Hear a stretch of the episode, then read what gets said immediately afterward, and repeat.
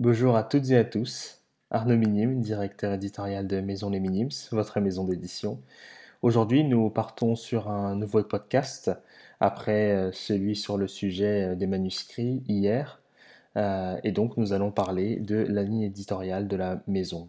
ligne éditoriale n'est pas un terme qu'on apprécie particulièrement chez Maison Les Minimes, c'est un terme générique. Euh, pour que l'on puisse bien se comprendre, bien que chez nous, nous préférions parler de euh, sensibilité, euh, d'horizon ou, de sente de la maison d'édition. Alors, nous sommes un éditeur globalement généraliste. On publie principalement de la poésie, c'est notre spécialité, si je puis dire, notre raison d'être. Je suis moi-même poète et dans l'équipe, nous avons pas mal de poètes et poétesses, bien entendu. Et euh, en, dehors de cela, nous publions également du théâtre euh, contemporain et puis euh, du roman de littérature blanche.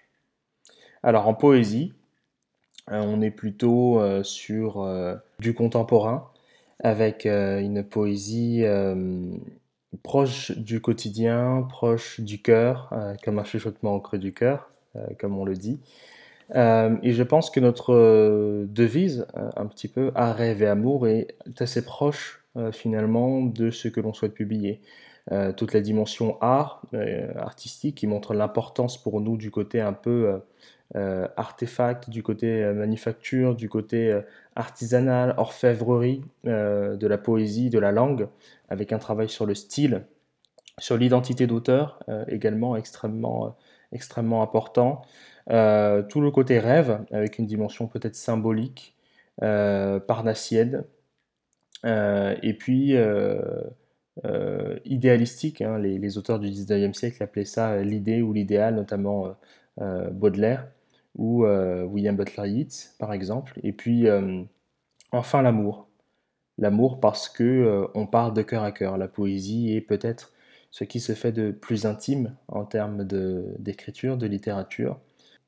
Euh, donc on dirait que euh, tout ce qui est art et rêve tient peut-être un peu plus euh, des 19e et 20e siècles, qui sont en France quelque part un petit peu les, siècles d'or de, la poésie. et puis tout ce qui a affaire à, à l'amour, au cœur, est peut-être un peu plus moderne, un peu plus contemporain, on pense notamment à, Jacques Brel, on pense à Barbara, Charles Trenet, euh, Aznavour, euh, euh, Nougaro, Boris Vian, et, j'en passe. J'en passe. Voilà, on, est dans ce, ce côté romance à la française, ce côté un petit peu belle époque dans, notre, dans notre style d'écriture, de un, petit côté burlesque aussi. Et puis, nous aimons également les influences d'Amérique latine. Euh, dans tout ce qui est euh, amour, parce que c'est une poésie extrêmement vive, extrêmement simple et naturelle, engagée aussi, très important. Euh, on pense à Neruda, on pense à, Garcia Lorca, également pour, pour l'Espagne. vraiment, on aime, on aime ce. pour nous, en fait, le poète est un engagement. L'acte de poésie est un engagement. Aristote, à qui l'on doit le terme poésie, disait que la poésie devait être nécessairement euh, mimée, jouée, euh, chantée, devait incarner euh, en fait le, quotidien, représenter les tracas de la vie avec le processus qu'on appelle la, catharsis en fait, qui est celui qui est celui de soigner en fait les maux du quotidien par leur expiation, par leur incarnation. Et incarner les mots du quotidien, c'est également dénoncer euh, ces mots-là, dénoncer euh, ce qui se fait de mal. Donc je dirais que chez Maison Les Minims, nous sommes sur un ancrage très fort des 19e et, 20e siècles, avec une poésie en vers libre, une poésie aussi en prose quelquefois, pas tellement, mais nous en publions aussi quelquefois.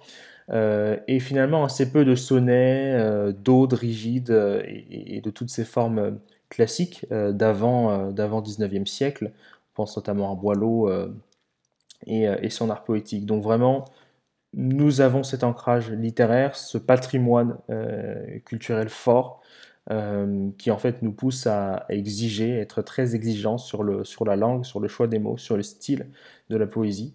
Et en même temps, très ouvert ou à la rêverie, très ouvert au cœur du poète, très ouvert à, ses sentiments et, à son amour et, finalement à, son expérience concrète, sensitive, sensorielle de la vie courante.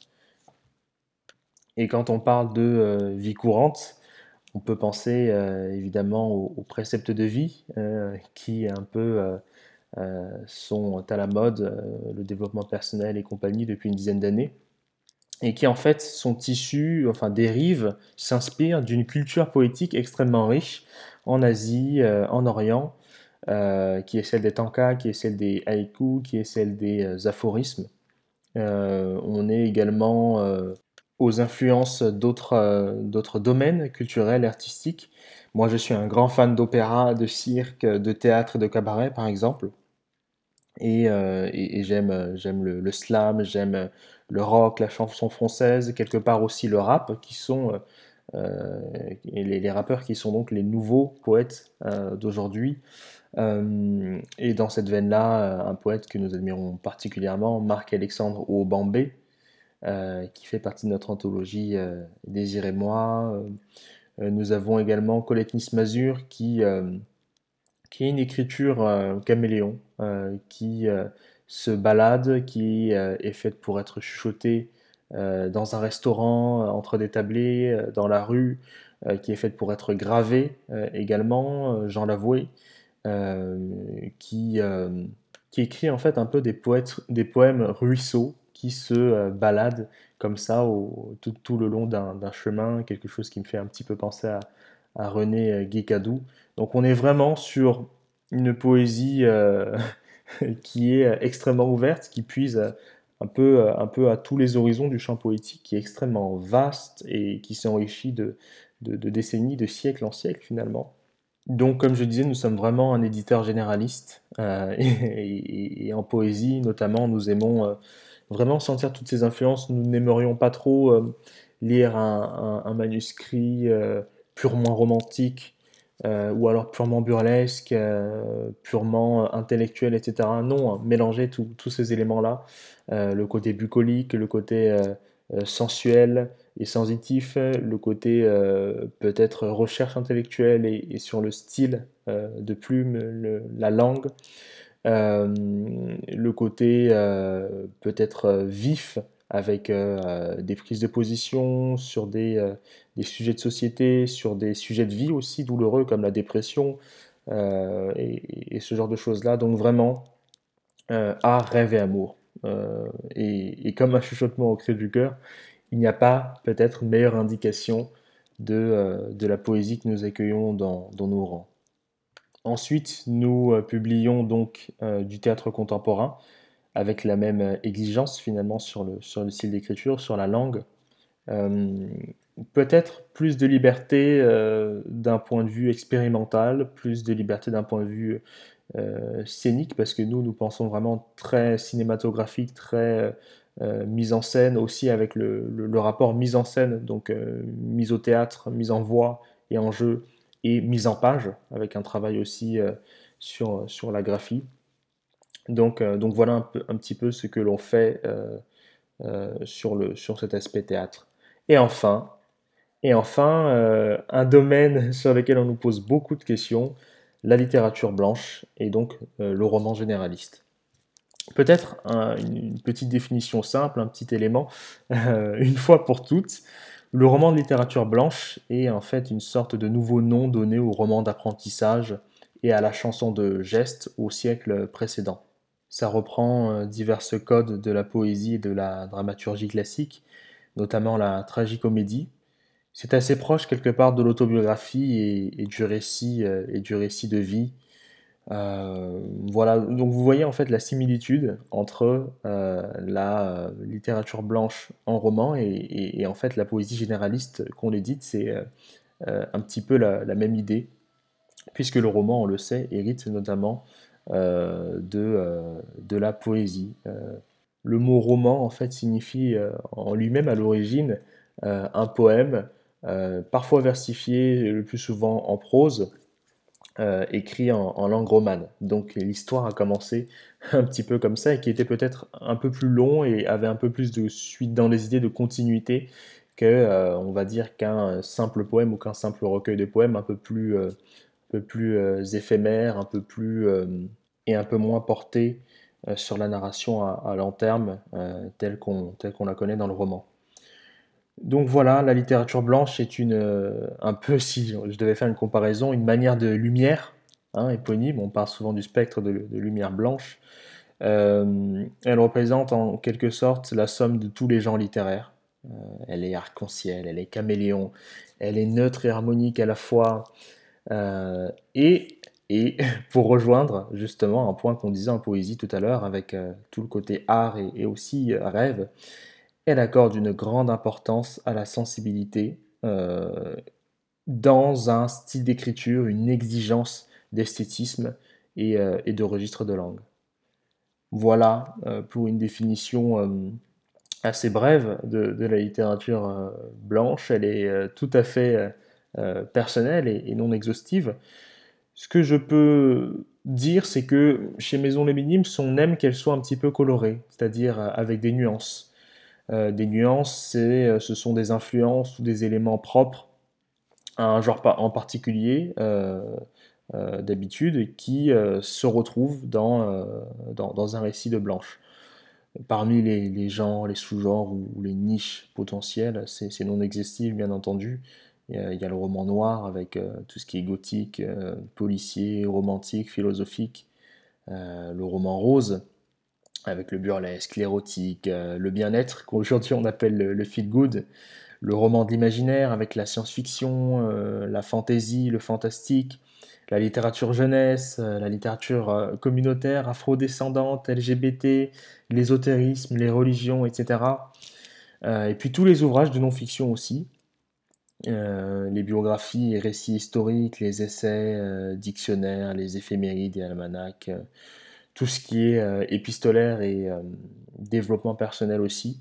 Donc vous voyez qu'il y a plusieurs sous-genres et donc plusieurs nuances, euh, plusieurs couleurs potentielles dans, dans, le spectre de la littérature blanche. Et un exemple d'un roman, d'un des derniers romans que j'ai lu d'ailleurs, que j'apprécie beaucoup, qui est L'outrage fait à Sarah Iker de, Yasmina Kadra qui est, euh, qui est un roman de littérature blanche, classiquement, mais qui emprunte des éléments euh, de policier. Voilà. Donc euh, c'est ce qu'on fait. on fait de la littérature blanche, donc qui intègre à la fois tous les genres, pour n'en exclure finalement un petit peu aucun. Mais il y a parfois un petit genre qui va montrer le bout de son nez, qui va être un petit peu plus dominant dans, la trame narrative. Ça peut être un, élément de fantasy, ça peut être un élément de policier, comme l'outrage fait à Sarah Hicker, ça peut être, euh, je sais pas, un, élément de, récit historique. Voilà, ce n'est pas une écriture rigide, c'est vraiment quelque chose qu'il faut comprendre. Euh, et euh, des romans qu'on aime euh, citer, moi personnellement, c'est L'éducation sentimentale de Gustave Flaubert, vraiment chef-d'œuvre, ou évidemment La recherche de Marcel Proust. Le rouge et le noir de Stendhal, euh, du Jean d'Ormesson, du L'Ecclésio avec le procès verbal. Plus récemment, on a La poursuite de l'idéal de Patrice Jean ou encore la, De la vie d'une chienne de, Jacques Abbé, aka Léo Barthes. Et notre directeur de collection, La Beige, donc consacré à la littérature blanche, au roman, Alexandre Page, lui vous recommanderait très fortement Tess d'Uberville de euh, Thomas Hardy.